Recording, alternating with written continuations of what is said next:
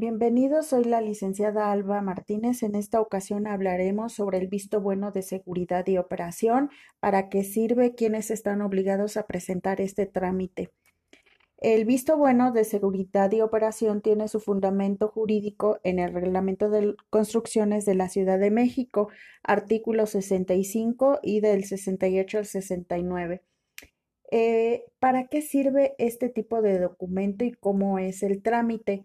El trámite se realiza en la alcaldía, pero primero se revisa que el inmueble cumpla con toda la documentación técnica como planos, que esté eh, correcto conforme al reglamento y la finalidad es saber y garantizar que se cuentan con los equipos de seguridad necesarios y que cumple con los requerimientos de habitabilidad y seguridad establecidos en el reglamento.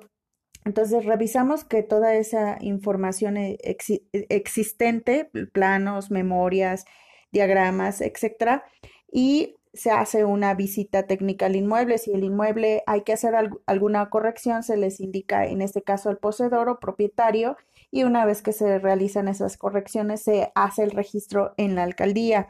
El trámite es gratuito, generalmente siempre firma un director responsable de obra y para los inmuebles que tienen uso industrial como bodegas, fábricas, firma adicionalmente un corresponsable de instalaciones.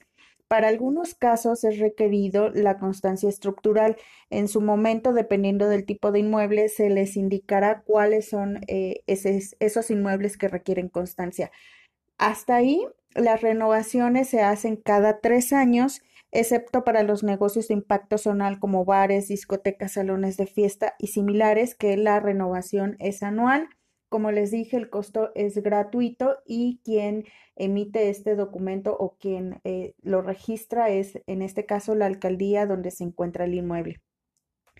¿Quiénes están obligados? Bueno, pues están obligados todos aquellos que tienen un aforo mayor a 50 personas, ejemplo, las escuelas, centros de reunión, todas las instalaciones deportivas y recreativas, todas las ferias y circos, carpas, todos los inmuebles con instalaciones electromecánicas, es decir, que tengan escaleras eléctricas, montacargas y todos aquellos que tienen un giro de uso industrial.